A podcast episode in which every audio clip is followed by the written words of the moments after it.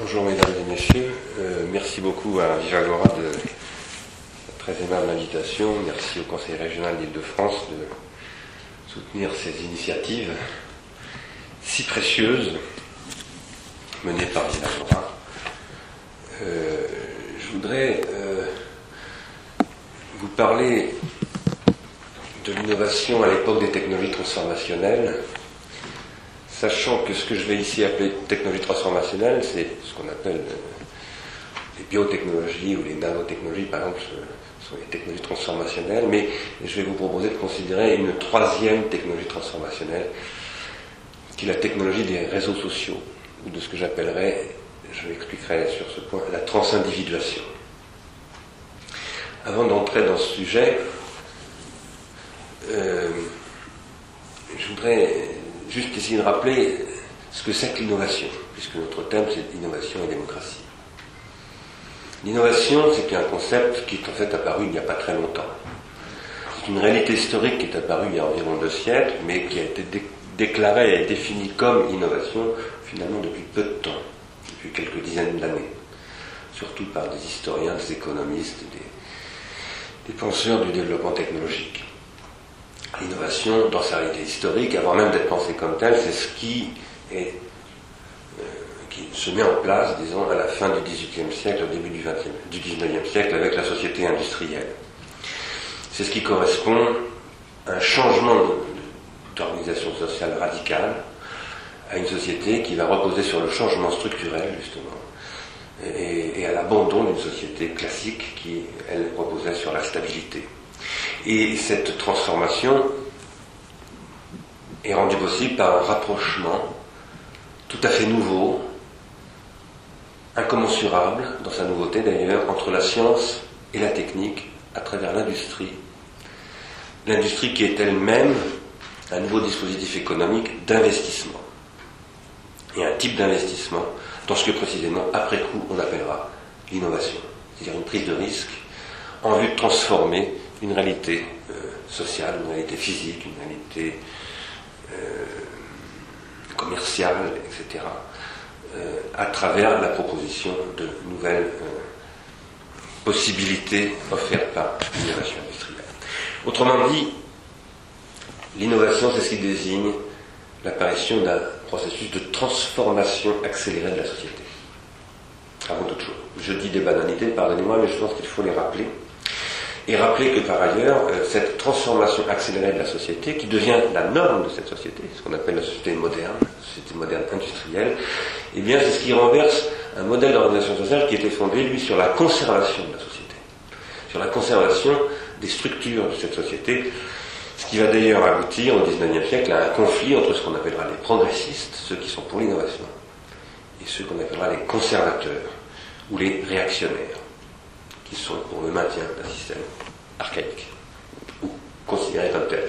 Je note au passage d'ailleurs qu'au XIXe siècle, les progressistes, les gens du progrès, sont considérés comme les gens de la gauche, et les réactionnaires comme les gens de la droite. Je dis qu'ils sont considérés comme, pas forcément qu'ils sont cela, hein, bien entendu. Quant à nous, nous sommes au XXIe siècle. Et au XXIe siècle, nous sommes en train de vivre ça a commencé à la fin du XXe siècle, une crise du progrès.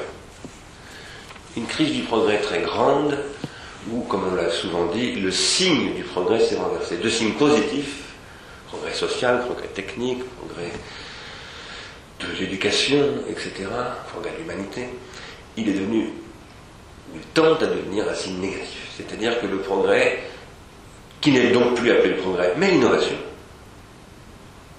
apparaît comme un danger.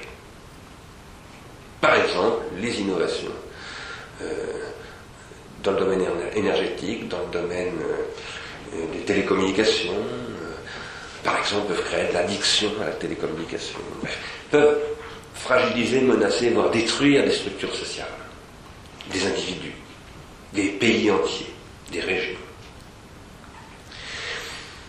Il en va ainsi pour toutes sortes de raisons très complexes dont évidemment je n'aurais pas du tout l'ambition de parler aujourd'hui en détail. Je vais être obligé de, on a peu de temps, de, caricaturer un petit peu une situation, essentiellement pour ouvrir une discussion. Il en va ainsi, bien entendu, du fait d'abord d'une accélération extraordinaire du, du développement, de l'innovation. Et cette accélération extraordinaire fait qu'il y a le temps de la réappropriation par la société n'est plus là aujourd'hui pour euh, que se produise ce que l'historien Bertrand Gilles, qui est un des grands penseurs de ces questions, appelait un processus d'ajustement. Bertrand Gilles a montré dans sa théorie exposée dans les prolégomènes sur les techniques publiées dans la Pléiade que au XIXe siècle, avec l'apparition de l'innovation industrielle, se pose un problème qu'il appelle de désajustement. La technique a une tendance à se transformer toujours de plus en plus vite, surtout quand elle est devenue la technologie, parce que la technologie c'est la technique industrielle, c'est la technique qui embarque des formalismes scientifiques et qui conquiert un dynamisme extraordinaire. Si j'en avais le temps, je vous parlerais par exemple de la boucle de développement de la machine à vapeur, j'ai pas le temps. Ce dynamisme extraordinaire provoque des conflits. D'ailleurs, c'est pas par hasard qu'on a appelé le 19e siècle, merci beaucoup, le siècle des révolutions. Ces révolutions sont des traductions historiques de ces conflits. Ces conflits sont dynamiques. Ils sont aussi euh, parfois mortifères et destructeurs. Mais ils sont une dynamique dont un des premiers grands penseurs d'ailleurs s'appelle Napoléon Ier. Napoléon qui invente une forme d'État en créant l'école des ponts et chaussées, en créant toutes sortes de dispositifs de ce type, et en créant euh, des structures, des institutions, je reprends une question que vous avez soulevée tout à l'heure à très juste titre, qui vont réguler le conflit, qui vont réguler le conflit entre le système technique se développant à travers l'industrie et les autres systèmes sociaux. Autres systèmes qu'on pourrait, dont il faudrait faire une liste, je n'en ai pas le temps.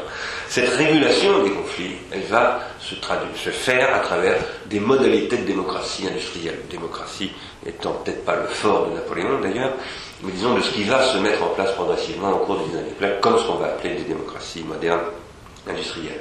Et où on va essayer de faire en sorte qu'en effet, même si euh, tout ça va se faire dans, souvent, le développement de la science, en particulier au XXe siècle, va se faire souvent dans une certaine opacité, voire une très grande opacité, néanmoins, le but de l'organisation étatique, c'est bien de faire en sorte qu'il y ait débat sur cette évolution. Et que ça, ça s'appelle la politique, ça s'appelle la démocratie. Où il ne s'agit pas simplement d'adapter la société, au devenir euh, industriel. Non, il s'agit de lui faire adopter ce devenir industriel. Ce n'est pas du tout la même chose, s'adapter à quelque chose ou adopter quelque chose. S'adapter à quelque chose, c'est subir la chose. On s'adapte, par exemple, il y a des gens qui se sont adaptés au nazisme ou à Vichy. On s'adapte. Et puis il y a des gens qui ne s'adaptent pas, mais qui adoptent une attitude dans une, face à une réalité. J'ai dit nazisme ou Vichy, mais j'aurais pu dire aussi des choses beaucoup plus positives. L'adoption, c'est une appropriation, c'est une individuation, j'emploie un mot que je vais développer tout à l'heure, qui euh, va permettre d'être transformé par ce qu'on adopte, mais en retour de transformer soi-même ce qu'on adopte.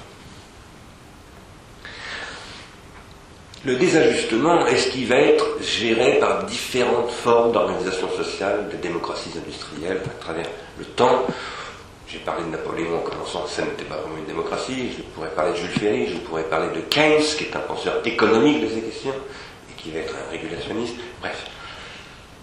Tout à coup, enfin pas tout à coup, mais il y a maintenant une cinquantaine, pas une cinquantaine d'années, quarantaine d'années, un processus apparaît, fin des Trente Glorieuses, crise énergétique, dont j'aurais bien aimé qu'on parle avec Total, et crise énergétique qui apparaît dans les années 70, à un moment où tout à coup, l'État paraît discrédité. C'est ce qui va se manifester à travers ce qu'on appellera la révolution conservatrice. Pourquoi est-il discrédité cet État? Par toutes sortes de réalités, y compris le fait qu'une certaine rente pétrolière exploitée par l'Occident, tout à coup, est remise en question par les pays producteurs, l'OPEC, etc. Ça, c'est une réalité. Mais je dirais que la réalité plus méta-économique et méta-politique, appelons-la la méta-géopolitique, c'est la réalité que ce que Paul Valéry, finalement, dès 1919, avait identifié sous le nom de mortalité des civilisations comme étant l'exportation des technologies de domination de l'Occident à toute la planète et les conséquences que ça aura inéluctablement sur la perte du privilège de cet Occident.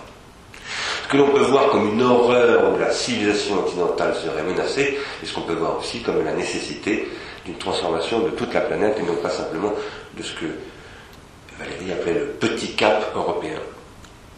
Cela étant, cette transformation-là, qui se traduit à ce moment-là par une concurrence extraordinairement vive qui est en train d'apparaître entre, disons, les grandes sociétés industrielles traditionnelles, si je puis dire, Europe, États-Unis principalement, et d'autre part les nouveaux entrants qui se manifestent à l'époque simplement d'abord comme détenteurs de ressources premières et disant maintenant nous les contrôlons ces ressources, ça n'est plus vous qui les exploitez comme vous l'entendez, question du colonialisme, du néocolonialisme, etc.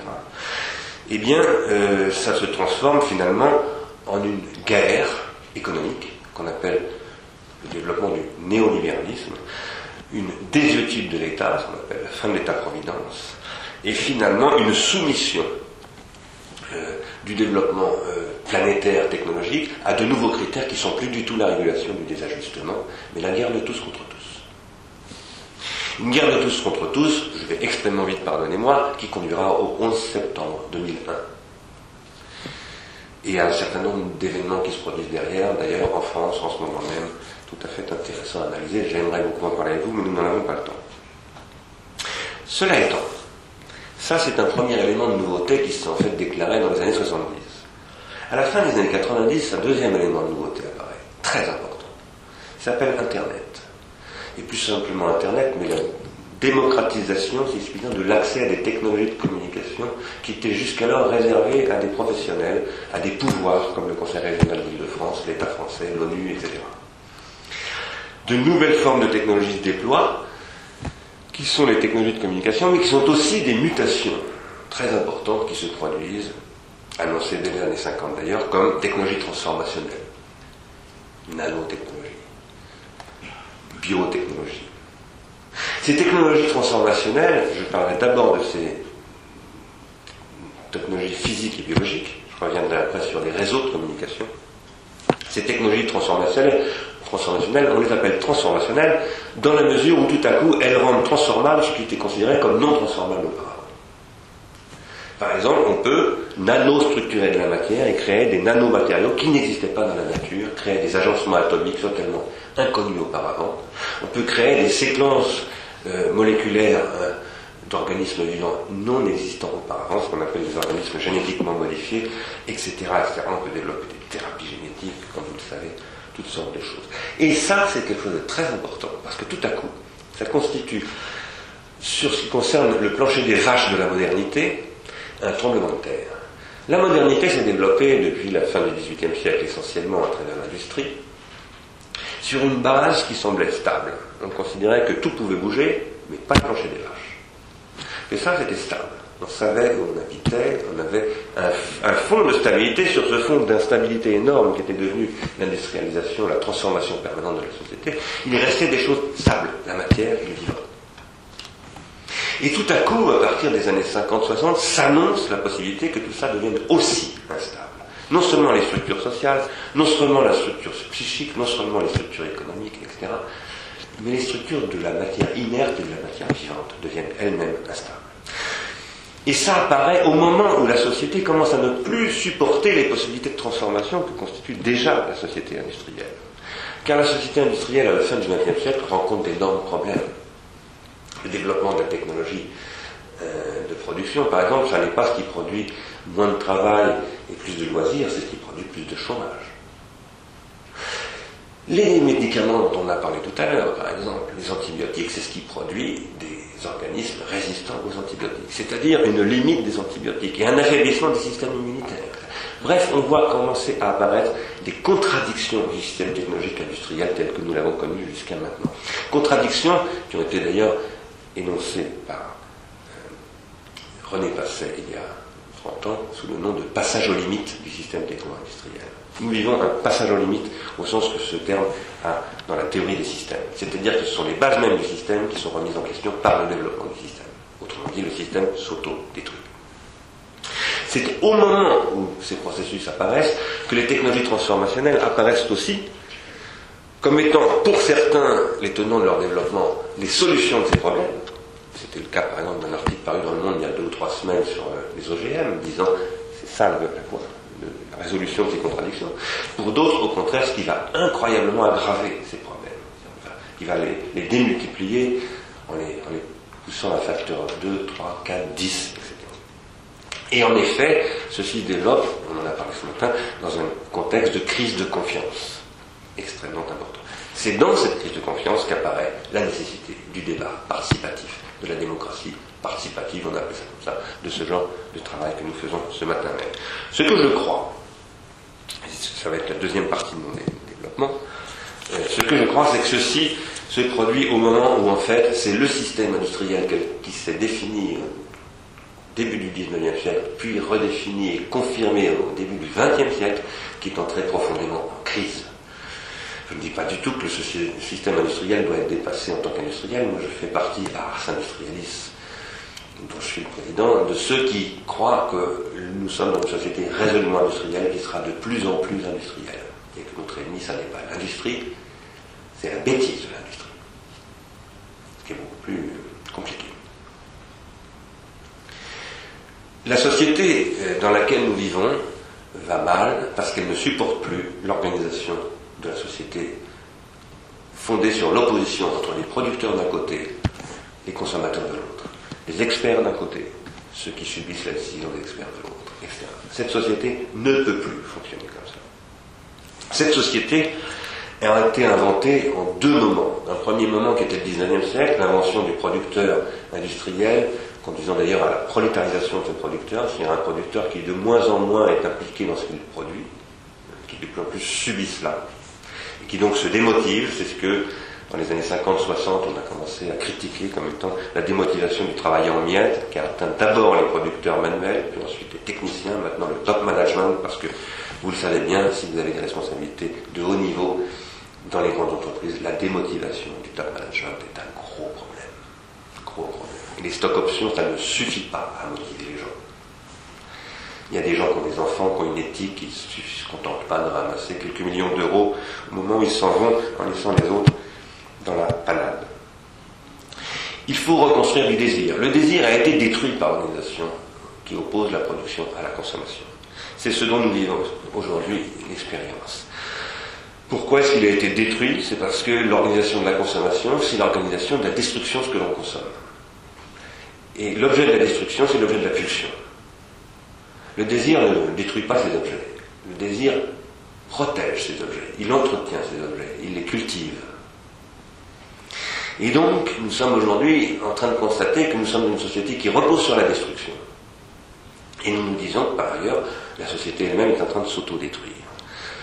Ça, ça s'est produit à partir surtout de la deuxième moitié du XXe siècle, lorsque, si j'avais eu le temps, je vous aurais cité Advertising Age 1951, un article très intéressant, qui dit aujourd'hui notre problème ce n'est plus de produire, c'est de vendre.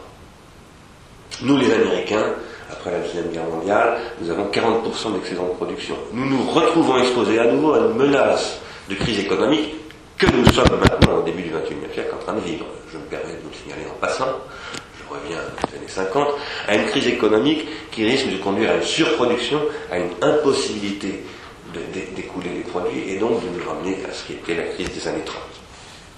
Donc il faut développer une nouvelle technique, cette technique s'appelle le marketing.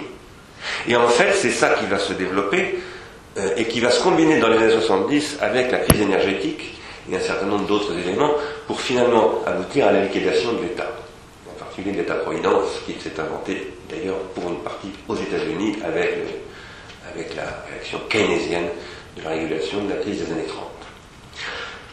À ce moment-là, ce qui va gérer le désajustement, ça n'est plus l'État.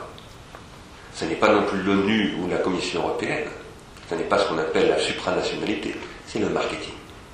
C'est le marketing qui va consister à, prendre en charge l'agencement entre le système technique et son développement et les autres systèmes, la famille, l'école, euh, les pays, les économies, les droits, etc. Et le marketing va, y compris en pratiquant ce qu'on appelle les débats citoyens, les conférences citoyennes, parce qu'après tout, tout est bon à prendre par le marketing, va s'occuper lui-même de socialiser tout ça en court-circuitant l'État. Ceci passant par ailleurs par une crise du modèle étatique, tout à fait évidente, y compris, il y aurait beaucoup à en dire, une irresponsabilité des syndicats, une irresponsabilité des fonctionnaires de la fonction publique, etc. Tout cela est le fruit, le fruit un peu empoisonné d'une irresponsabilité généralisée, mais cette irresponsabilité, c'est le principe même de la consommation. Un consommateur est un irresponsable.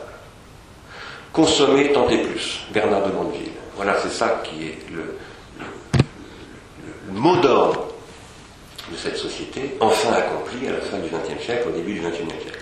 Mais en même temps, ce mot d'ordre produit beaucoup de tristesse, beaucoup de dégoût, parfois même de la révolte, y compris de la révolte terroriste.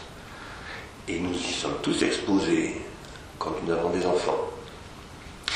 Et un grand problème qu'on appelle par exemple attention deficit disorder, qu'on appelle difficulté des relations intergénérationnelles, prescription des comportements des enfants, des parents par les enfants, renversement de tous les ordres sociaux, etc. Au moment où toute cette société se déploie avec tous les problèmes qu'elle expose et les angoisses qui font qu'on vote Sarkozy il y a neuf mois, on vote contre Sarkozy neuf mois après, et donc une labilité de l'opinion publique qui est devenue en fait moins une opinion publique qu'une audience produite par des médias de masse et qui n'a plus d'opinion. Parce que l'opinion c'est structuré, c'est intelligent. L'audience, c'est massif, c'est grégaire. Au moment où tout cela se développe, se développent aussi des technologies transformationnelles d'un autre genre, qui sont les technologies transformationnelles du social, les technologies des réseaux sociaux, les technologies Internet, les technologies qui donnent Wikipédia, qui donnent le logiciel libre, qui donnent toutes sortes de technologies relationnelles, comme les appelle Jérémy Rifkin, et qui rendent possible l'apparition de ce que j'appelle moi-même une économie de la contribution, une culture de la contribution où les acteurs du fait économique total ne sont plus ou des producteurs ou des consommateurs, mais toujours déjà les deux. En, fait, il n'y a plus ni producteurs ni consommateurs, mais des contributeurs qui sont dans une nouvelle économie de la coopération. À l'intérieur de laquelle d'ailleurs renaît une figure que j'appelle la figure de l'amateur. Dans les réunions qu'organise Vivagora, que nous nous organisons à Saint-Industrialis aussi, nous voyons beaucoup de ces amateurs. Ils sont tout simplement des citoyens. Un citoyen, c'est un amateur de politique. Mais les amateurs, nous, nous les voyons renaître, par exemple, il y avait un bel article hier de Bernard Legendre dans Le Monde sur Wikipédia, à travers des dispositifs technologiques qui se sont appropriés par ces, ces gens et qui développent tout à coup des dispositifs que personne n'avait prévus. Aucun industriel des télécommunications, de l'informatique n'avait imaginé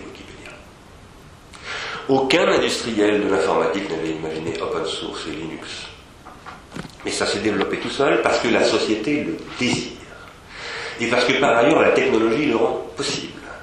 Il y a des possibilités de satisfaire ce désir formidable qui s'annonce dans la société, qui est un désir de la sublimation et non pas de la consommation. Un désir de la construction et non pas un désir de la destruction.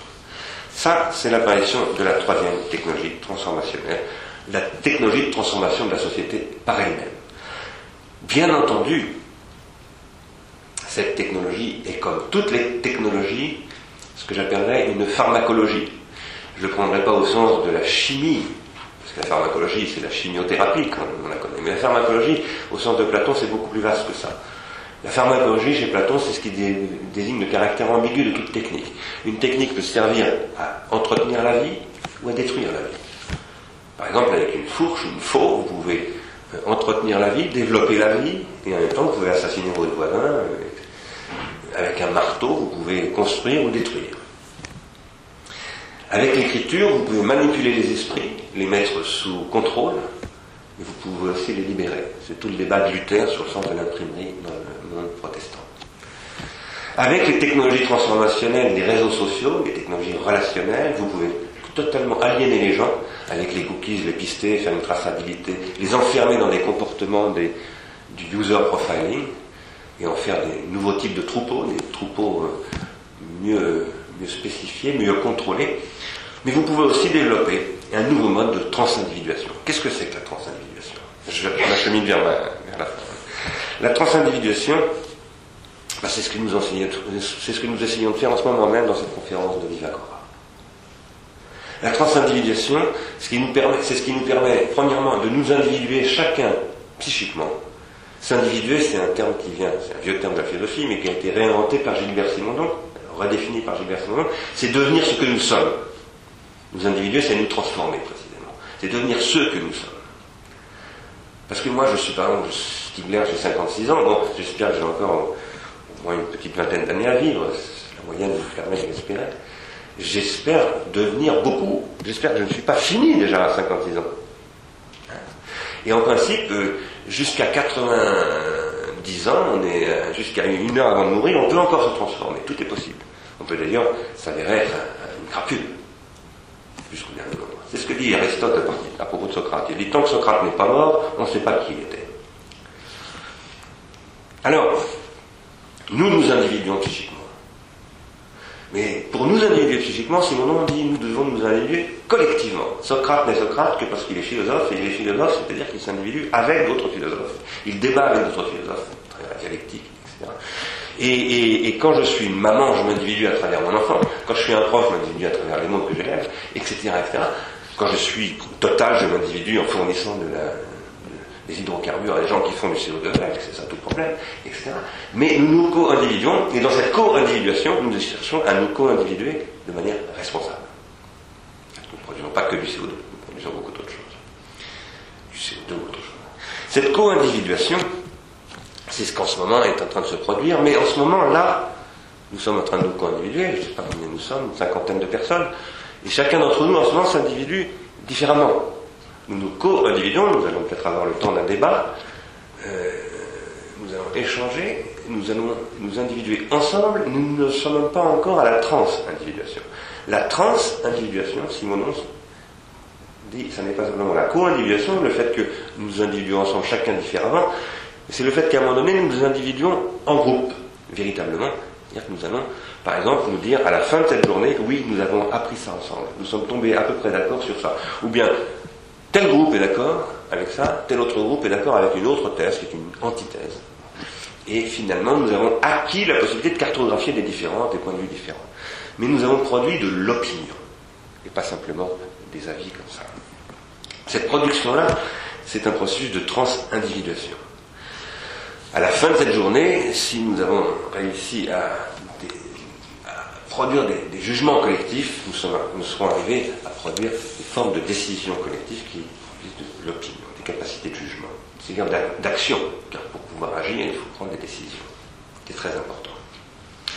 Alors, ce que je crois, je vais vraiment venir vers la conclusion maintenant, c'est que la production de la transindividuation est toujours techniquement ou technologiquement conditionnée. Par exemple, en Grèce ancienne, il y a quelque chose qui apparaît tout à coup, c'est l'écriture alphabétique, qui rend possible une technique de transindividuation d'un nouveau type qui s'appelle la citoyenneté. Dans la société chamanique, il y a aussi des techniques de transindividuation qui passent par des rituels, etc. Mais ce n'est pas l'écriture, ce sont d'autres choses.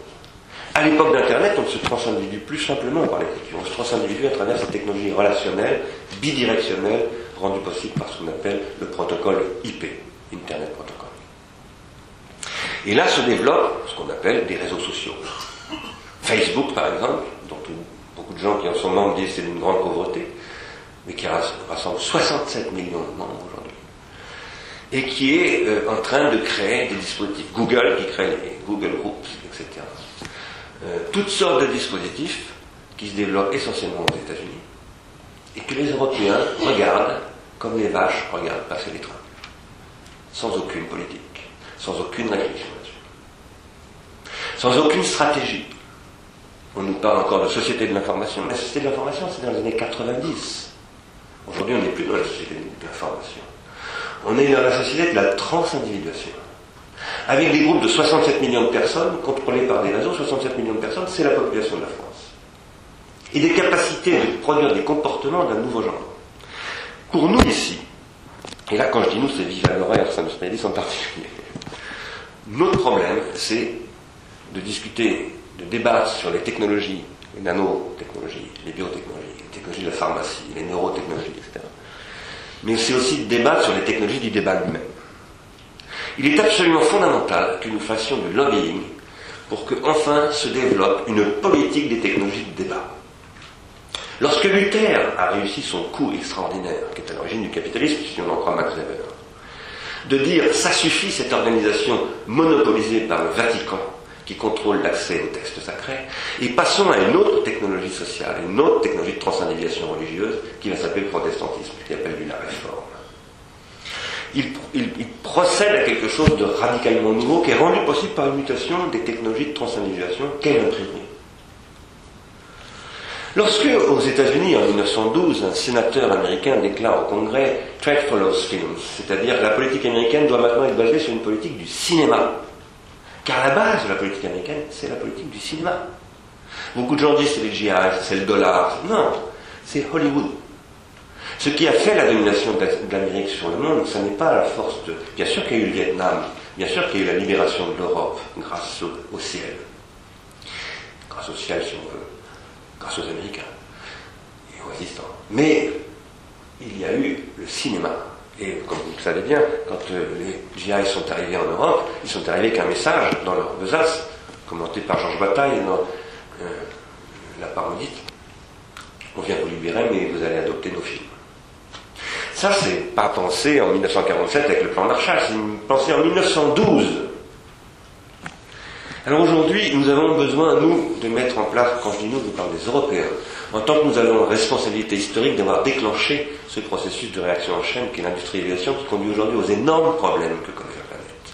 Nous avons, nous, les Européens, avec ces deux siècles et demi d'expérience d'industrialisation, la responsabilité d'inventer un nouveau modèle industriel.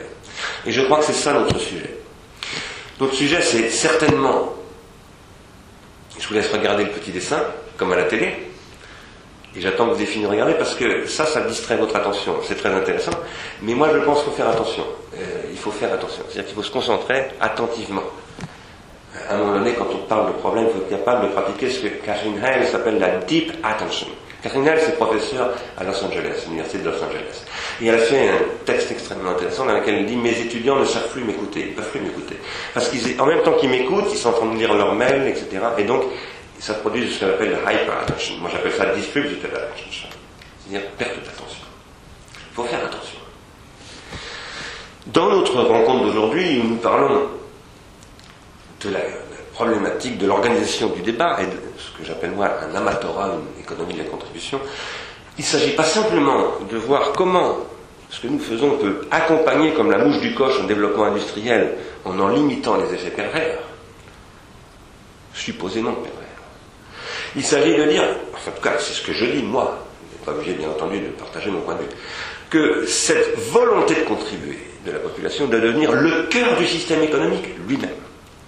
Une question d'ailleurs que je discute très bien avec Total, c'est ce que dit Jeremy Rifkin sur l'économie de l'hydrogène articulée avec l'économie de euh, Internet, de la transnationalisation. Personnellement, je suis un peu dubitatif sur ce que dit Jeremy Rifkin sur cette révolution de l'hydrogène.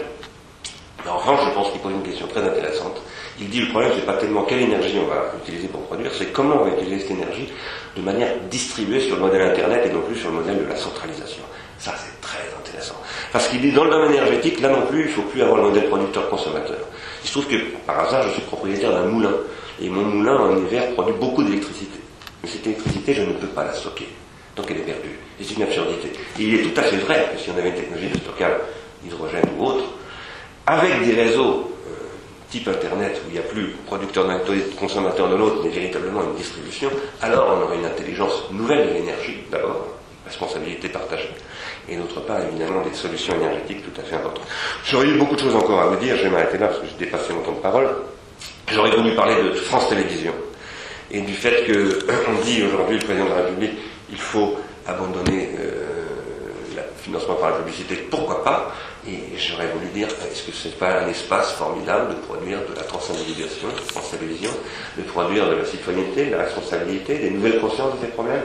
Euh, Pourquoi pas euh, C'est une vaste question, bien entendu, mais je ne veux pas abuser de votre patience et je vous remercie beaucoup de votre attention.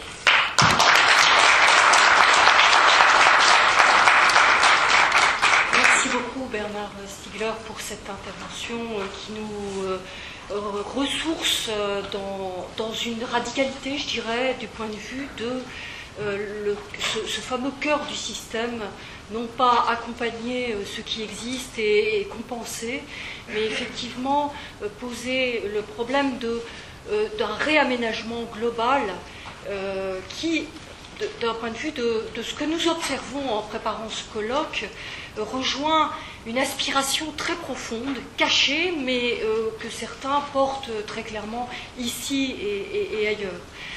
je, propose quand même, si certains veulent poser une, deux questions d'ouvrir un tout petit champ de, réflexivité. Je, note quand même que dans la mise en place, vous avez insisté sur la, dimension politique de, développer des technologies du débat.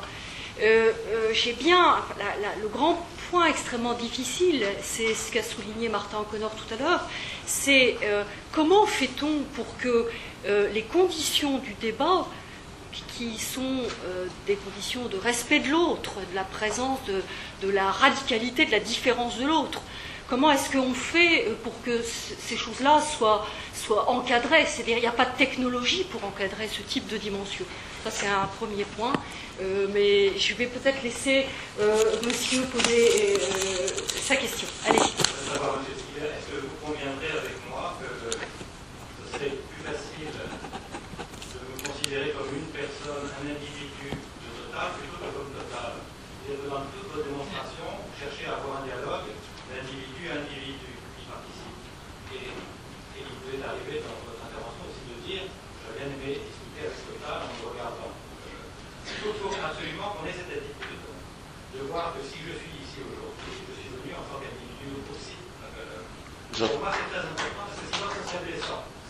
J'en suis tout à fait convaincu. Hein, je vous en fais absolument le crédit, tout comme j'en fais crédit à, Total, qui est par ailleurs une, entité, ce qu'on appelle une personnalité morale, et moi j'appelle ça un processus d'individuation collective. Mais donc je vous en fais tout à fait crédit. Euh, moi, je représente Ars Industrialis. J'en ai pas honte du tout, hein, ça me gêne pas. Mais en même temps, je représente Bernard Stiegler et je ne considère pas qu'Ars Industrialis coïncide avec moi. Ni d'ailleurs que moi, je coïncide avec Ars Industrialis, heureusement pour moi et pour Ars Industrialis. Et je vous en fais tout à fait crédit en même temps. Maintenant, Ars Industrialis occupe une position et je suis là pour représenter cette position. Et, vous occupez une position dans total, et je pense que votre, votre, institution, enfin votre entreprise, certainement souhaite pas vous parler nom total, en tout cas, euh, contre les intérêts total. Mais, mais par ailleurs, moi, je pense que je fais tout à fait crédit à Total comme à toute entreprise industrielle. Je redis, hein, nous, nous sommes un industrialiste, nous, nous, croyons au, monde industriel. Donc, euh, tout à fait crédit le fait que c'est négantropique un système euh, industriel. De toute façon, sinon, ça ne survivrait pas. C'est comme un organisme vivant. Maintenant, ça a des intérêts et des contradictions. Et, voilà. je ne voulais surtout pas du tout. moi, j'étais très intéressé, même très séduit par votre attitude. Et donc, euh, et je le dis très, très, sincèrement. Vous avez peut-être remarqué que je pas du genre à, faire semblant. Donc, euh, non, je ne voulais pas du tout vous manquer de respect, en aucun cas. Maintenant, euh, je pense que les, gens qui vous écoutent ici écoutent le fait que vous appartenez à l'entreprise totale. Vous pouvez pas, ou alors il ne fallait pas vous présenter comme tel. Ça, c'est votre décision de vous être présenté comme tel. Vous n'êtes pas là en tant que citoyen simplement. Enfin, c'est peut-être la décision d'Ivagora, mais bon, peu importe. je ne veux pas. Euh. Après, sur la question que, me posait Dorothée, c'est euh, cette question de la transindividuation et de, des technologies de la transindividuation. Bien entendu que ce n'est pas les technologies qui apportent, qui apportent les solutions à quoi que ce soit. Euh, ce que je dis simplement, moi je crois, ça peut tout à fait faire l'objet d'une discussion, que l'individuation psychique comme l'individuation collective sont toujours surdéterminées par des individuations technologiques, techniques et technologiques. Ça ne veut pas dire qu'elles sont déterminées et réduites par. Euh, ce que je crois, par exemple, c'est qu'aujourd'hui, c'est très important que Martin O'Connor soit là, et je regrette qu'il n'ait pas plus parlé des activités de son laboratoire, d'ailleurs. J'espérais qu'il en parlerait. Je sais que cet après-midi, euh, Philippe Aigrin parlera des technologies du débat, euh, qu'il y en a d'autres qui vont en parler, au CNDP, etc. Et c'est très bien, il se passe beaucoup de choses, ces gens-là, je les connais, je, suis leurs travaux, mais je pense qu'il faudrait que l'Europe et l'État français aient une politique de développement et de recherche-développement à long terme dans ces domaines. Une vraie politique qui soutienne ça avec une stratégie, avec une analyse de la situation. Le développement des réseaux sociaux et des technologies de la transindividuation, c'est en fait un stade de ce qu'on peut désigner avec Sylvain Roux, qui est un philosophe du langage, un processus de grammatisation. Et ce processus de grammatisation, dont l'informatique est un, stade précédent, une condition d'ailleurs, euh, il a des effets euh, très importants. Jules Ferry, en 1880, a dit d'un seul coup, la grammatisation euh, qui était rendue possible par l'imprimerie, désormais, il faut que les enfants passent 6 heures par jour, entre 5 ans et 14 ans, à l'intégrer dans leur mode de fonctionnement mental. Ça, c'est une technologie, moi j'appelle ça une no-technologie, une technologie de l'esprit qui s'appelle l'écriture. Aujourd'hui, les réseaux sociaux se développent euh, et il se développe de manière assez anarchique d'ailleurs. Euh, tout à fait extraordinaire, avec beaucoup de, de surprises, mais ce développement des réseaux sociaux doit être accompagné. Jules Ferry, par exemple, il n'a fait qu'accompagner. Jules Ferry n'a pas dit l'État va écrire les manuels de géographie, va écrire. C'est les éditeurs privés qui ont, produit ces manuels, ce sont des, professeurs indépendants qui ne représentaient pas seulement l'éducation nationale qui sont exprimés, etc. Mais en revanche, il y a eu une politique de ça. Aujourd'hui, les pouvoirs publics ont renoncé à cette politique parce qu'ils ils ont intériorisé eux-mêmes, y compris les énarques, etc., le fait que l'État ne peut plus rien. C'est absolument faux. L'État peut des choses, l'Union européenne peut des choses, l'OMC peut des choses, l'ONU peut des choses et autre chose que simplement dire on va laisser le marché faire. Et le marché lui-même est en train de s'autodétruire. On voit sur les marchés financiers, on est quand même dans une situation apocalyptique au plan, de l'économie financière. Et ça, c'est le résultat d'une certaine politique un peu dogmatique. Le dogmatisme, à une époque, était du côté des staliniens et, et d'autres. Maintenant, il est du côté des néolibéraux. Euh, et c'est triste. Mais nous savons tous que nous ne pouvons pas continuer comme ça. Euh, par conséquent, euh, je crois qu'il faut que nous ayons une politique de la socialisation de cette mutation technologique du, collectif et de la transindividuation. Je disais tout à l'heure, euh, il y a un caractère pharmacologique à ces technologies. Bon, moi je suis un philosophe, réputé en tout cas être philosophe, et donc j'ai un peu étudié l'histoire de la philosophie grecque, et les philosophes grecs, qui sont-ils? Ce sont ceux qui, avant tout, ont dit aux sophistes, arrêtez de manipuler les processus de transindividuation avec l'écriture, parce que c'est ça que disait Platon contre les sophistes. Il disait, vous utilisez la rhétorique et les techniques de ce qu'il appelait la logographie, c'est-à-dire l'écriture du langage, pour manipuler l'esprit des jeunes Athéniens et vous leur faites faire des bêtises, vous leur faites croire à des choses fausses. Vous êtes des démagogues. Et donc nous, nous allons, les philosophes, essayer de réélaborer une science du langage, une dialectique, c'est qui utilise l'écriture, mais cette fois-ci pour produire de la transindividuation sur de bonnes bases. Aujourd'hui, nous sommes confrontés exactement au même problème. Luther a dit la même chose à son époque, à l'époque de l'imprimerie. Mais aujourd'hui, on n'est plus à l'époque de l'imprimerie, on est à l'époque des, nouveaux réseaux sociaux. Il y a, j'ai aimé beaucoup l'article de Bernard Legendre dans le monde hier à propos de Wikipédia, qui montre que Wikipédia c'est un problème, bien entendu, et qui rappelait simplement que quand les, encyclopédistes Diderot, etc., ont fait ça au XVIIIe siècle, on les a accusés exactement de la même chose. Donc aujourd'hui, les gens qui viennent de Diderot accusent Wikipédia. Les choses ne sont pas simples. Wikipédia n'est pas du tout une, chose miracle. Ça demande à être critiqué, mais ça, ça demande à un moment donné d'organiser collectivement avec une responsabilité publique une réflexion sur ces questions et dans le long terme. Moi, par exemple, je, je préconise que l'école normale supérieure oblige aujourd'hui tous les normaliens à travailler sur ces questions, dans chacun de leur discipline, et, avec les informaticiens pour essayer de réfléchir à nouveaux instruments, etc. Bon, je suis intéressable sur le sujet, donc je m'arrête parce que je ne veux pas abuser de votre patience. Il y a peut-être d'autres questions. qui se lève, euh, qui est tout au fond de l'amphithéâtre, Gilles Riard du Breuil. Merci. Juste une question. Euh, vous évoquez cette perspective euh, d'un réordonnancement du développement industriel au désir. Euh, vous avez cité des exemples de Wikipédia, Linux, euh, ce caractère capitalistique qui caractérisé justement euh, ce problème? Merci de cette question qui est très importante, évidemment. C'était l'objet d'une discussion à Ars Industrialis samedi après-midi qui s'appelait Économie de la contribution. Nous travaillons, c'est notre programme prioritaire cette année à Ars Industrialis. Euh, alors d'abord, je ne crois pas comme vous qu'il n'y a pas de possibilité d'investissement capitalistique dans open source. Moi-même ayant été directeur de l'IRCAM pendant quelques années, l'IRCAM qui est une association d'utilité publique mais qui est aussi une PME, l'IRCAM a des logiciels sur le marché mondial qui sont en open source et ça rapporte de l'argent.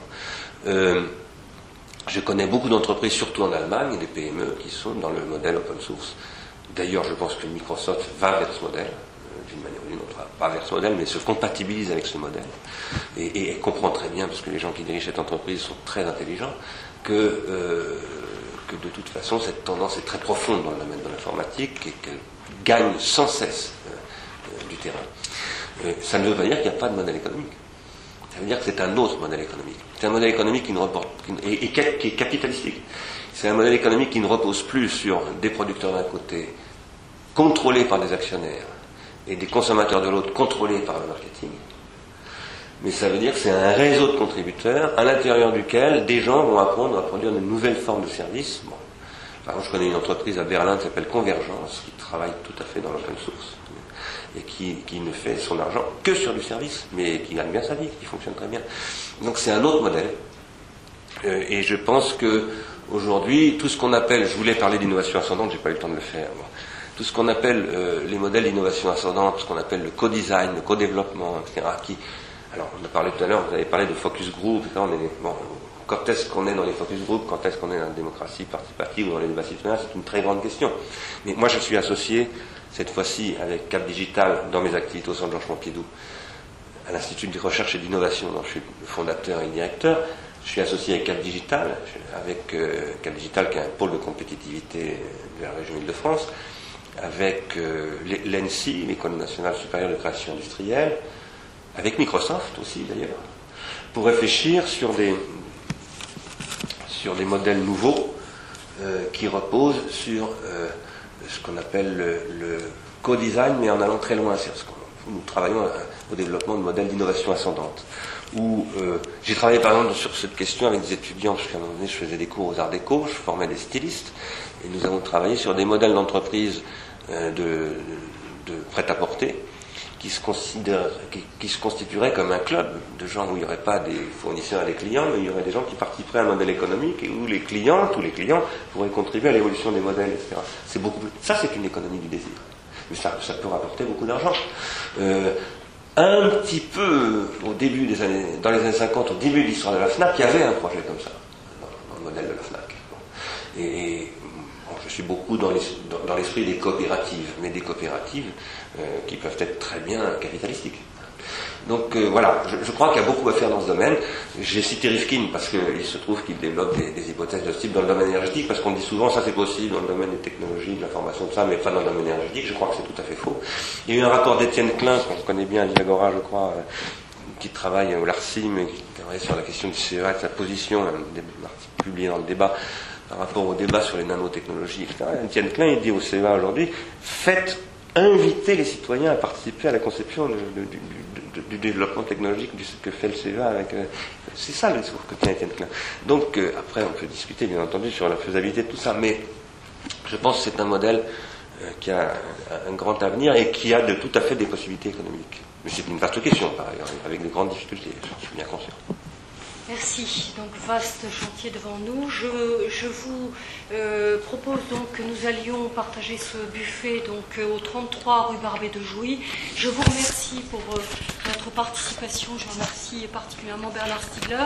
Et le rendez-vous dans l'amphithéâtre tout à l'heure est prévu à 4h30. D'ici là, nous avons donc 4 ateliers qui se tiennent en parallèle dans les différents lieux que vous avez donc pu repérer. Voilà, bon appétit, à tout à l'heure.